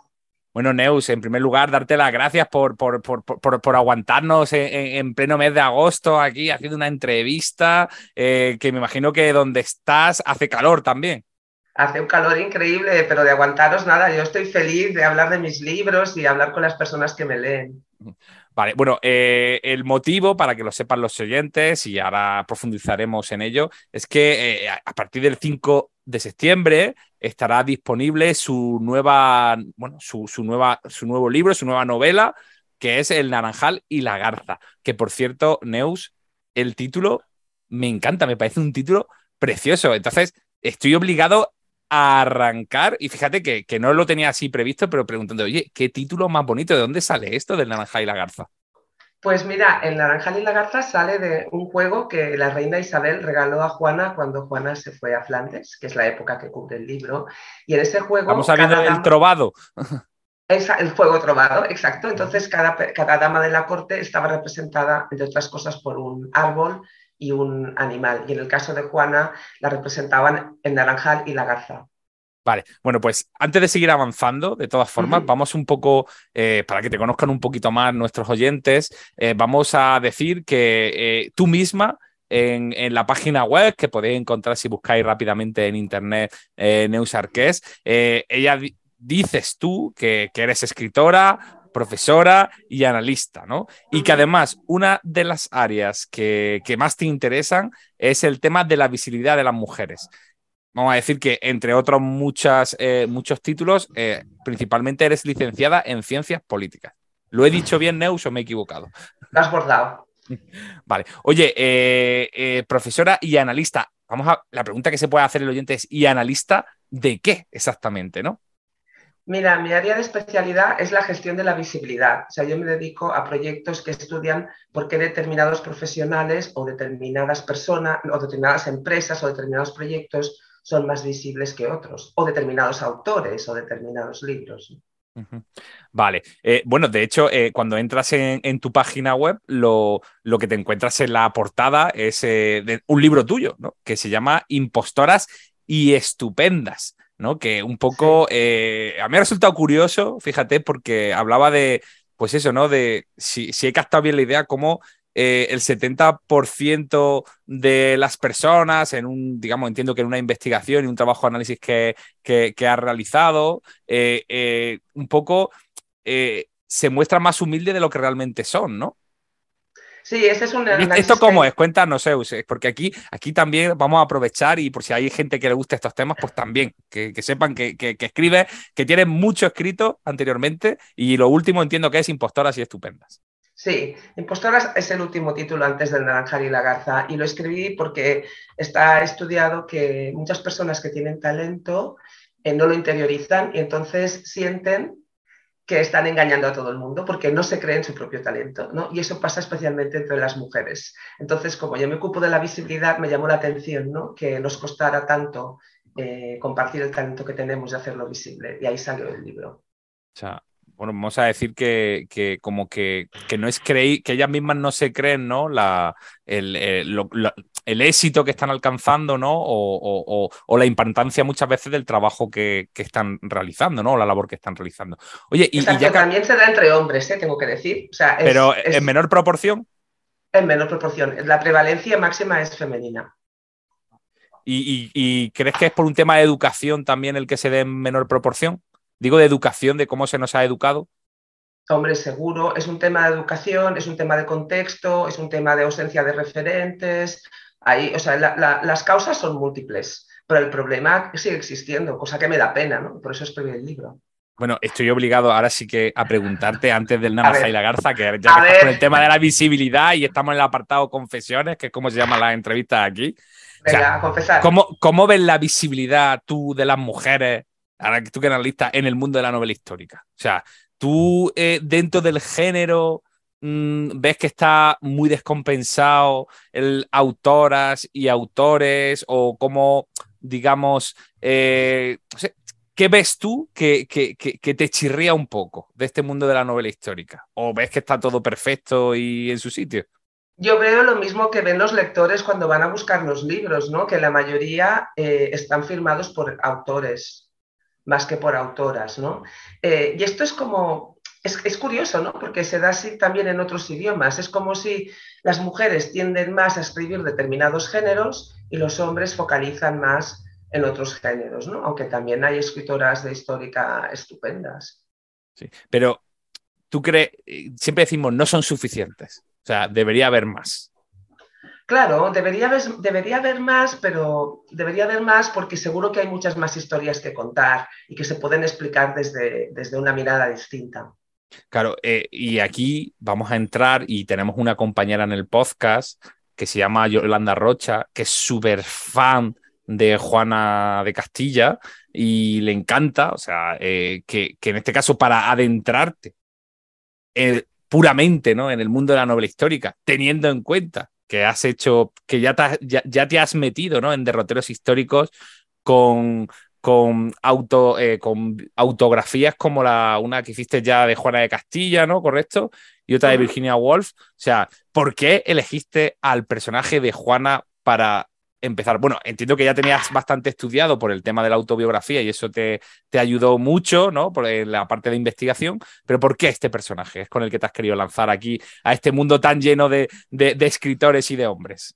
Bueno, podría hacer la gran explicación, pero te la voy a simplificar. Ah, bueno, pero aquí tenemos tiempo en el podcast, ¿eh? No tenemos pero es que vas ¿eh? a ver que esto sale directo, porque mi hija se llama Juana. Entonces, cuando era pequeña, eh, mi hija estaba completamente indignada porque pensaba que todas las Juanas eran locas. Entonces ella no quería eh, que se la reconociera ella como Juana la Loca. Dije, no, no, pero no es, no es general, es, fue una mujer que existió. Y entonces empezamos un proyecto familiar que duró años eh, aprendiendo sobre Juana, ¿no? Fue gracias a ella que yo llegué al personaje, pero te vengo a decir que fuimos por los campos de Castilla, fuimos, o sea, recorrimos todo. Era como la manera que, un proyecto que hicimos entre las dos y ahí me acerqué al personaje, escribí su, esta, esta biografía primero y, y cuando escribí la biografía me di cuenta de que nos hemos quedado un poco anclados en la imagen de Juana que camina doliente por los campos de Castilla al lado de Féretro, de su esposo. ¿no?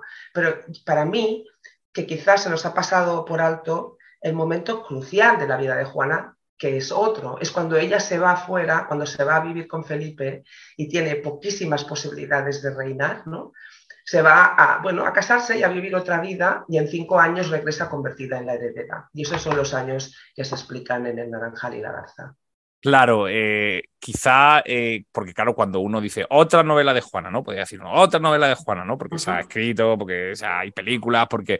Pero claro, tú eh, pones, pones en este caso la lupa en un momento quizá que menos se ha tratado, ¿no? Casi siempre nos, nos solemos ir a esa, la parte, digamos, eh, más conocida, la que hace más, eh, digamos, mención, ¿no? A, bueno, pues a toda esta leyenda que existe alrededor de ella. Y, lo, que, y lo que me ha encantado porque ahora mismo solo hemos podido leer la sinopsis, no hemos podido todavía leernos la novela, pero lo que, lo que me ha encantado es el, eso, lo que tú has comentado al principio, ¿no? Este es el tema del juego, el, juego trovado, ¿no? Y el tema de los naipes. Esto de, de, o sea, ¿lo sacas porque ya era un tema que conocía o, hay partes que, que, que, porque te gusta ese mundo o es un recurso simplemente literario que has utilizado? No, mira, eh, el, juego vino a mí, porque cuando empecé a investigar cómo, cómo, era Juana cuando se marcha, resulta que realmente la reina Isabel le regaló ese juego. Era su regalo de despedida. Entonces pensé, wow, fíjate, tengo un juego, ¿no? Entonces intenté imaginar cómo sería Vamos, vamos a decirle a los oyentes, entiendo que es como una especie como de oráculo, ¿no? O sea, es como cuando uno se echa las cartas a sí mismo, ¿no? En plan... Bueno, yo lo he convertido en eso, yo lo he convertido en ah, eso creativamente, ¿no? Pero ese juego existió y las estrofas que aparecen en el libro son las que aparecen en el cancionero general. O sea que yo he tomado el juego realmente al pie de la letra, pero después lo he utilizado en determinadas escenas para poder explicar determinadas situaciones. ¿no? Vale, eh, eh, ¿Y, cómo es la Juana que tú ves? O sea, ¿cómo, cómo es la Juana que tú te, has imaginado?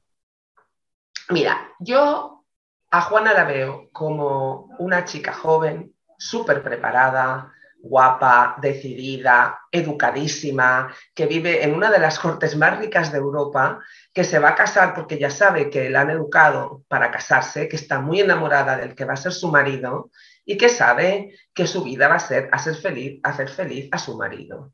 ¿Vale? Entonces su madre le dice, no, ahora tú además tienes que defender los intereses de Castilla y te mandamos para allá. La mandan para allá, pero para mí el kit de la cuestión, el kit de Naranjales, que Juana se casa con Felipe en un acuerdo simétrico, ¿no? Por el cual su hermano Juan se casa con Margarita, la hermana de Felipe. Y en ese acuerdo, eh, las dos partes deciden que no se van a intercambiar las dotes. Es decir, como la dote es la misma, no les van a pagar, sino que cada una, de las novias, cuando, recibe, cuando llegue a su, destino, recibirá la dote que tenía que haberle dado la otra, para que el dinero no se mueva.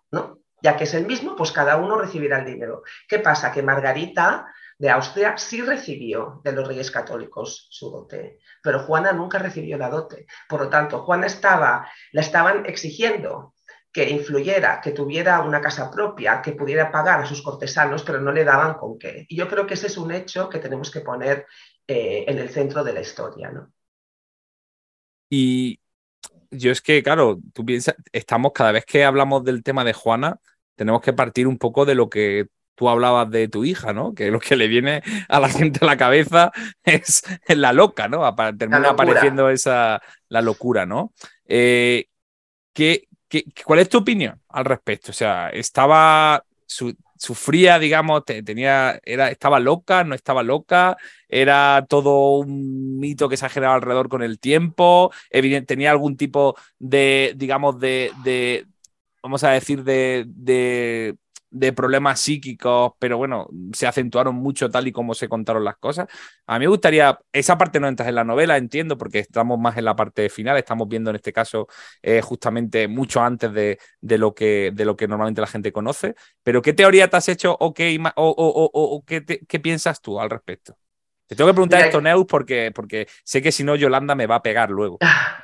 Bueno, yo creo que Yolanda, como todas las personas que, que son eh, afines a Juana, entre las que me incluyo, tiene como, persiste la duda, ¿no? Pero ahora con la información que tenemos es difícil hacer un análisis médico de la situación mental de Juana. Lo que yo sí que te puedo decir es que con la presión que llegó a recibir, ¿no? Para influir en nombre de Castilla sin recurso alguno, yo me hubiera vuelto loca. O sea, a mí me pone en esa situación y yo no, no, hubiera, no me hubiera mantenido en mis cabales porque era una situación imposible. O ¿crees que estuvo sometida a, un estrés prácticamente eh, traumático, eh, teniendo en cuenta que en ese momento no había WhatsApp y no había que para que te estuviesen todo el rato preguntando, pero bueno, que tuvo que ser de un volumen, ¿no? Se habla también mucho un poco de, eso, de, depresión postparto, ¿no? Y de diferentes temas que podían haberle afectado, ¿no? en todo esto. Bueno, habrá que leer tu novela para conocer poquito más a Juana. Vuelvo a recordar, 5 de septiembre se puede ya adquirir en preventa. A partir del 5 de septiembre pues se puede adquirir físicamente. Sale publicado por nuestros amigos de la editorial Pamies. Y, yo estoy obligado también a preguntarte, Neus, si estás trabajando ya. Evidentemente entiendo que, que en temas de análisis estás trabajando, pero estás trabajando en una nueva novela histórica. O sea, al escribir esta te has animado. ¿Vas a seguir con Juana? Porque yo digo, hombre, si no ha contado aquí esta parte, lo mismo Neus en su cabeza tiene que, va a abordar el personaje a través de varias novelas. No sé si esto podrás contarnos algo o no. Mira, eh, yo lo que te puedo contar es dónde estoy ahora mismo y en el entorno de Juana, en el entorno que viajó con ella a Flandes, ¿no? Eh, entre los cortesanos que se quedaron, porque muchos se fueron y la dejaron sola, ¿no? Entre los pocos que se quedaron había algunas personas que aparecen en el libro que a mí me han parecido investigando súper interesantes. Entonces, igual la próxima novela podría ir por ahí. Vale, que en principio parece que te vas a seguir moviendo en el mismo en un contexto histórico igual o parecido y el mismo tiempo. Vale. Mira, no lo sé, no lo sé, pero ah, yo, sé que hay personajes que tú dices, esto es un pedazo esto es un Filón. Esto es un filón. Esta es una historia que, yo querría conocer mejor, ¿no? Vale. Oye, y este eh, independientemente de, bueno, de la atracción por el personaje de Juana, entendemos, Neus, que eres una persona que le gusta la historia, ¿no? Y que, y que bueno, eh, bueno, te gusta, vamos que si te gusta la historia, ¿tienes una frase en, tu página web que dice, en otra vida me hubiese gustado ser una, a ver si lo digo bien, salonier en, en el París del siglo XVIII. Explícanos esto. O sea, ¿por qué una salonier en París en el siglo XVIII? Mira, porque una vez me, participé en un proyecto donde tenía que explicar lo que iba a hacer, en, qué hubiera hecho en otra vida, ¿no? Y podía escoger cualquier vida en cualquier época. Entonces yo me veía en París, en una habitación estupenda, tumbada en una cama estupenda, y cantidad de personas que venían a discutir sobre temas interesantes y a mantener conversaciones. Vale, porque vamos a explicarle a los oyentes eh, qué significa salonier, que igual no lo tienen claro. Vale, las saloniers eran mujeres eh, aristócratas del siglo XVIII que, como no podían ejercer la política directamente porque no les estaba vetado eh, gobernar, lo que hacían era organizar tertulias en su casa, donde en realidad lo que eran canales de influencia. ¿no? Ellas juntaban a las, a las personas más, más poderosas en aquel momento en Francia, las invitaban a su casa, discutían con ellas y, eh, digamos, de esta manera influían indirectamente en el gobierno. Y yo pienso, esto, tiene que ser la bomba, ¿no?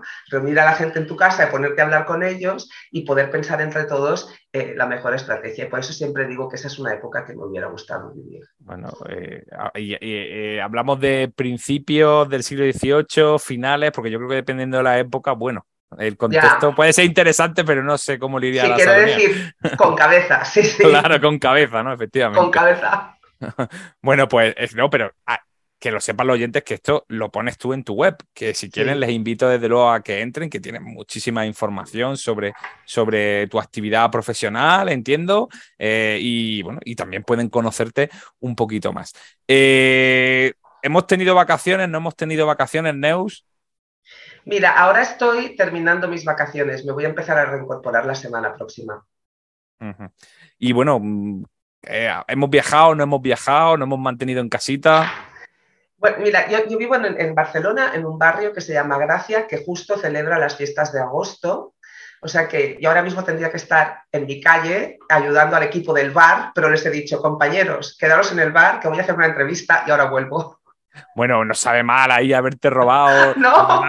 Eh, para que estamos haciendo la entrevista en hora punta, seguramente, o a punto de arrancar una hora difícil, ¿no? En, ese, tipo de, eventos. Oye, tengo que preguntarte una pregunta obligatoria para todos los que pasáis por aquí, por nuestro apartado de confesiones. Esta pregunta es eh, la que llamamos libros para el enemigo. O sea, Neu, si tú tuvieses que recomendarle un libro a tu enemigo, ¿qué? Te le pongo, le pongo, te, te, pongo además, te voy a poner dos premisas. De un autor español y que esté vivo, ¿vale? ¡Wow! ¿Qué libro le mandarías? de un autor español vivo. claro, básicamente es un libro pues, que no te haya gustado, que no te haya convencido, o que, bueno, o que no te pillas en un buen momento en el que leíste la obra. Es una pregunta que hacemos siempre y nos encanta porque os quedáis así como, como pensativos, pensando, diciendo, uy, es, durilla la pregunta. Sí. Mira, es que si es, si es mi enemigo, no lee. No tengo que recomendarle nada, no, lee. No, no, lee. Bueno, pues vamos a pensar, recomiéndale un libro a una amiga o a un amigo. Vale, tiene que ser de un autor español. El que tú quieras, aquí ya no te ponemos, no te acotamos. Vale, vale, vale. Eh, mira, eh, he leído el libro, la autora, no recuerdo el nombre, pero el último libro que he leído se llama Estaré sola y sin fiesta y es de una autora zaragozana eh, que, y narra las peripecias de una chica que se, se, encuentra un diario y quiere reconstruir la historia que ha encontrado. ¿no? Estaré sola y sin fiesta. Ella se llama Sara. Sara Mesa. Sara Mesa. No, no, no es Sara Mesa. No es Sara Mesa. Ah, ya me ha engañado. Es otra.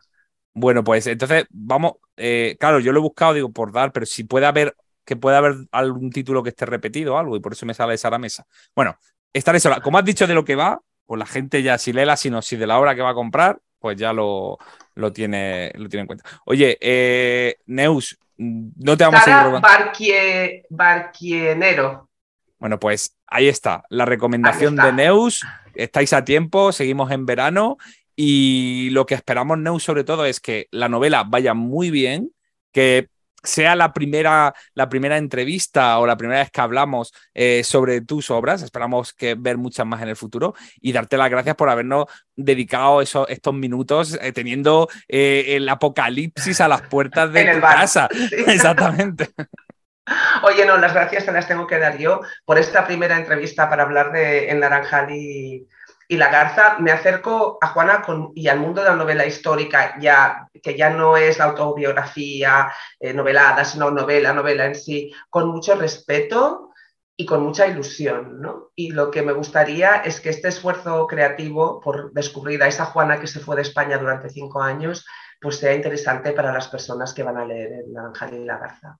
Nosotros la leeremos, la comentaremos Seremos sinceros porque estoy seguro que Yolanda nos va a decir que esta novela hay que meterla en el ring, ¿vale? Así que hablamos pronto, Neus. Muchas gracias y que bueno, y que tengas un buen verano en lo que queda de verano. Gracias, Pablo. Gracias a todos.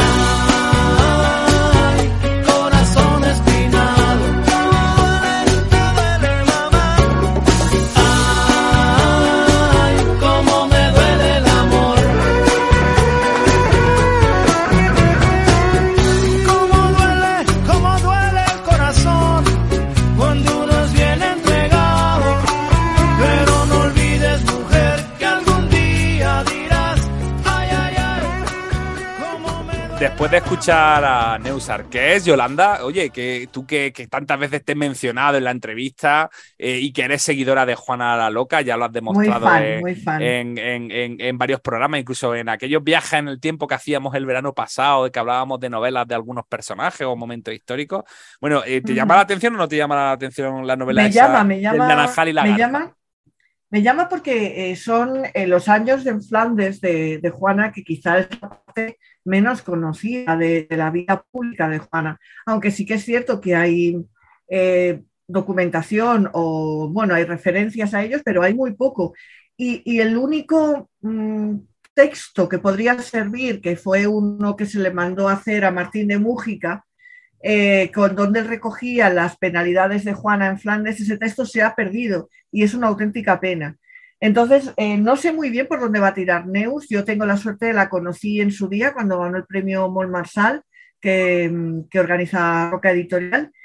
Mm, y, tengo mucha curiosidad por conocer estos años escondidos de Juana. Lo mismo luego acabo jurando en el amigo, tú ya me conoces, pero, pero bueno, curiosidad tengo.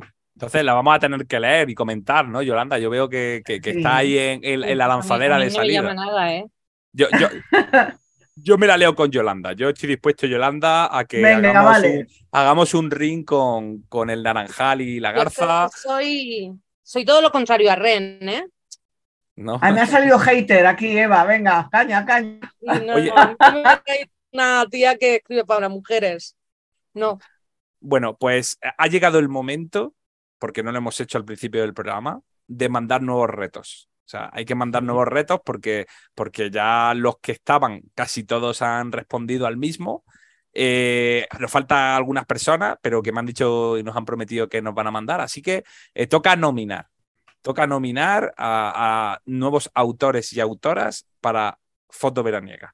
Así que, en primer lugar, para que a Eva le dé tiempo a. O Eva, o esta vez te lo has traído preparado. Mm, no sé. Después vamos hemos pedido a Javier, ¿no? A Javier hay que, a Javier Pellicer. Javier hay que, nominarlo. Venga, Javier Pellicer, pero esa es una nominación global que hemos hecho durante. Esa, esa, esa no computa. Vale, vamos a ver, Yolanda, dos nominaciones para el reto del verano. A ver, pienso. Eh, me estoy acordando, eh, conocéis a Teo Palacio, suele ir con Javier Pellicer siempre en el mismo pack. Bueno, de hecho, de hecho, han anunciado hace cuestión de muy poquitos días de que, de que tienen un proyecto conjunto. Lo dijeron ayer. Sí, por eso, por eso. Entonces, Teo, eh, caña y queremos foto de verano. Creo que ha vuelto de vacaciones, pero bueno, cualquier excusa es buena. Pues nuestro amigo Teo Palacios nominado, número uno. Nominado. Y volvería a pedirle a Isabel San Sebastián, que está haciéndose ahora el camino antiguo de Santiago, de nuevo, que también tiene moral, porque yo no me iba a hacer el camino, o sea, el primigenio, el que va por Asturias. Eh, yo no me lo hacía ni hasta arriba de Jumilla, pero ya se lo está haciendo, así que nada, Isabel, nominada estás, queremos una foto en ese camino. Bueno, pues tenemos por parte de Yolanda nominación para Teo Palacios e Isabel San Sebastián. Teo Palacios creo que no ha participado en ningún reto del verano, Isabel San Sebastián sí lo hizo el año pasado. Mm. Vamos ahora con los nominados de Eva. Eva, dos nominaciones. Bueno, pues yo voy a nominar a Judá Barber, que hemos hablado de la Ahí, que hicimos, hablamos de la novela Las Navas. Sí, sí, sí. sí. O sea, Judá Barber nominado y. Y bueno, pues al autor de una de las últimas novelas que he leído yo, Eneco Fernández. Eneco Fernández, también nominada. Vale, muy bien. Eh, siguen siendo mayoría hombres en las nominaciones. No, está, está, está equilibrado, hay dos y dos. ¿Vale? Y me toca a mí. Yo iba, iba, a nominar a Ken Follett, pero como ya ha mandado una foto, ha mandado una foto veraniega leyendo eh, Fortunati Jacinta, lo doy por, por reto superado. Porque no me iba a hacer ningún caso, ¿no? Pero mira, bueno, voy, vale. a, voy a intentarlo, voy a intentarlo con autores internacionales. Para, yo ya dije, tengo ahí a Spido Freire que, que, que, que, tiene pendiente mandarnos una foto veraniega, que nos ha prometido que nos va a mandar una foto veraniega, pero voy a retar a Ben Kane, ¿vale? A ver si Oh. nos manda esa foto veraniega. Y voy a retar a Sara Lark también, a ver si, Venga. si nos manda foto veraniega. ¿Qué os parece? eh? Así, apuntando alto. Genial, Venga, muy Vamos. bien. genial. Vamos a ver si, si nos hace más caso el sector femenino o el masculino, que tenemos un, un 3 para 3. Así que, nominaciones, repetimos, Teo Palacios, Isabel San Sebastián, eh, Eneco Fernández, tenemos también a eh, Eva, el otro tuyo se me acaba de ir de la cabeza. No se acuerda ni Eva tampoco. bueno, tenemos a Sara Lark, a Ben Kane y a Anónimo, que es el último que hemos Que nominado. no, hombre, que no, que lo Pero- ahora mismo. Pero mío, sí, ¿dónde está la pero sí, además. El de las navas, porras. ¿cómo Eso, llama? Judá Barber, Barber. Judá Barber, exactamente. Ah, Va a decir Judá porque es que a mí me suena Benur. sí. Y, y cualquier escritor que nos escuche y que quiera mandarnos escritor, editora o gente vinculada con el mundo de la novela histórica, por supuesto, nos pueden enviar sus fotografías. Y con esto y un bizcocho. y- ah, Espera, espera, perdona. Y vamos a recordarle a Javier Pellicer, que ya se le había nombrado anteriormente. y don Sí, Javier sí. y don Javier Pellicer, de 43 años, según aquí la, el, Residente el- no sé el- dónde. el- oráculo. Creo. ¿no? Pues que también. Entonces, con eso vamos a despedir el programa de hoy. Y nada, dar las gracias a, a este super equipo. Yolanda, Eva, muchas gracias por acompañarnos. Y un placer siempre. Y bueno, y también le mandamos muchos kisses, muchos besitos y muchas falcatas a todos los compañeros que no han podido estar aquí. A don Pedro Pablo Uceda, a don David Yagüe y a nuestra querida Ren. Y a todos aquellos que nos escuchan. Así que muchas gracias y nos despedimos hasta muy prontito con un nuevo programa. Adiós. Próxima.